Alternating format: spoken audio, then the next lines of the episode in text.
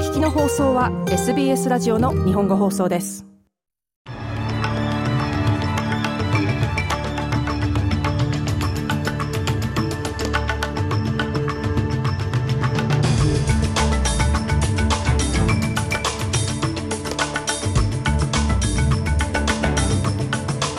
6月13日火曜日午後のニュースをシドニーから大場恵美がお届けします。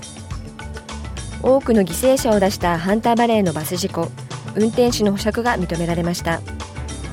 連邦政府が緑の党の支持を得るため住宅政策の一部を修正することに合意しました。そしてスポーツ。ニューサーズウェル州がステート・オリジュン第2戦に向けてラインナップに5つの変更を発表しました。この時間の主なニュースです。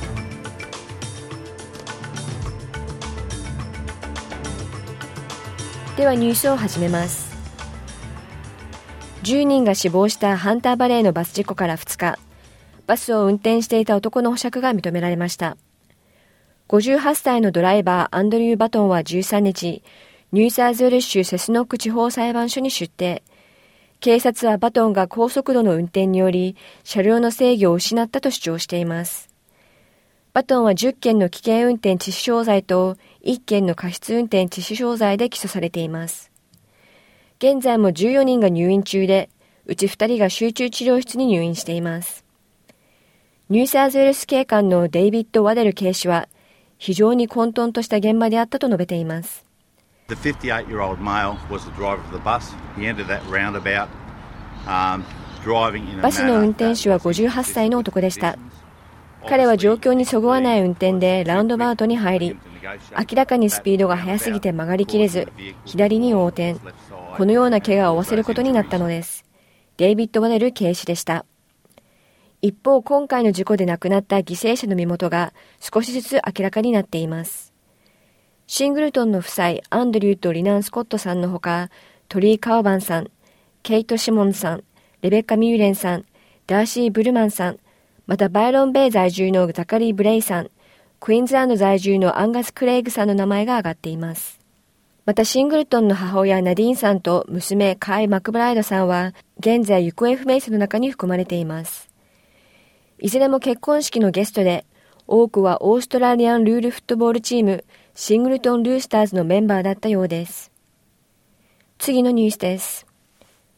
連邦政府が緑の党の支持を得るため看板である住宅政策の一部を修正することに合意しました。しかしそれでも緑の党の支持を得るまでには及びませんでした。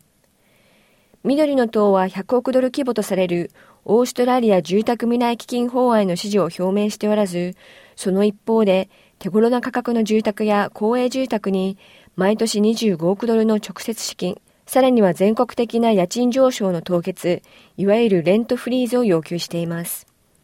政府は今回、支出の上限を撤廃することに合意し、2024年、25年から年間5億ドルの固定支出を保証し、法案に関する上院の調査に対して、複数の関係者が提案した2029-30年から指数化することが決定されました。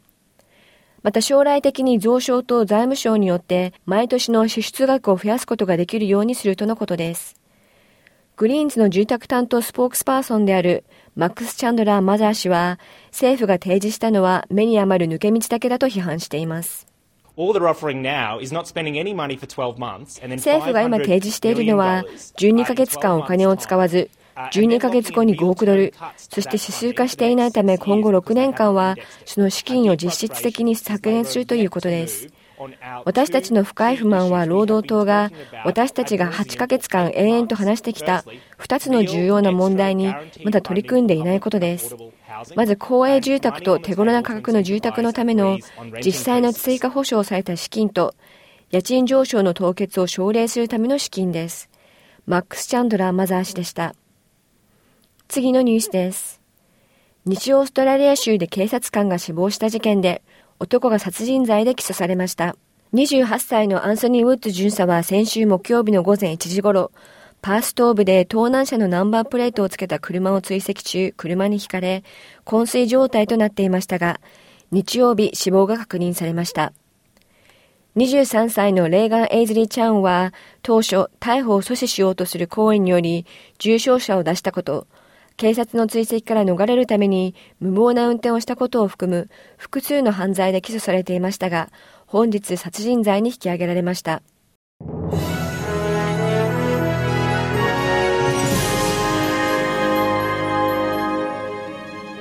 ニュースを続けます。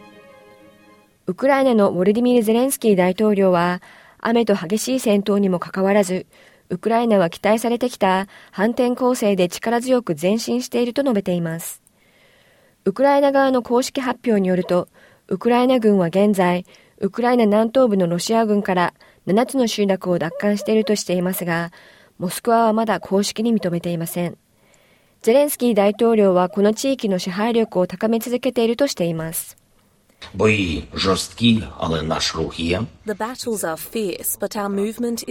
戦闘は激しいですが進行中であり、それが重要です。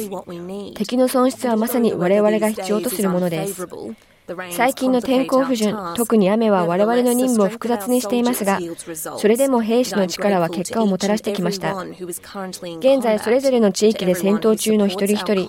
それを支援してくれているすべての人に感謝しています。オルディミル・ゼレンスキー大統領でした。次のニュースです。イタリアのベルルスコーニ元首相が86歳で死去しました。ベルルスコーニ元首相は白血病を患っていましたが、先週肺の感染症で入院。現地時間の12日、入院先の病院で亡くなりました。元首相は94年から2011年の間に4つの政権を率いるまでは派手な億万長者のメディア王として知られていました。ベルルスコーニーは有能でカリスマ的な政治家であり、イタリアの工場に勤めたと崇拝された一方で、汚職などのスキャンダルが後を絶たず、政治の力を自己のイメージとビジネスを向上させる道具として使い、民主主義を弱体化させる恐れがあるポピュリストとしても知られていました。最後にスポーツ、ラグビーリーグの話題で、ニューサーズル州は来週21日にブリスベンに行われるステートオブオリジンシリーズ第2戦に向けて5人の選手変更を発表しました。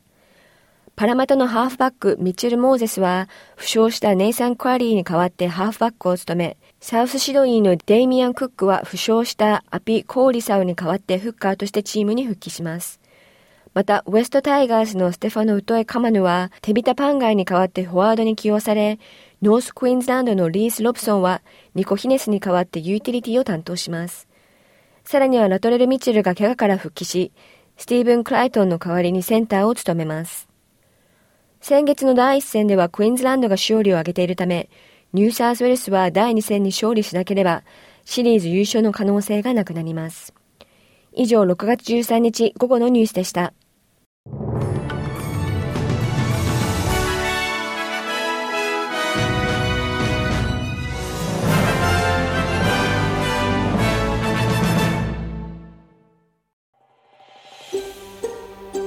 SBS 日本語放送の Facebook ページで会話に加わってください。「LIKE」「いいね」を押してご意見ご感想をお寄せください。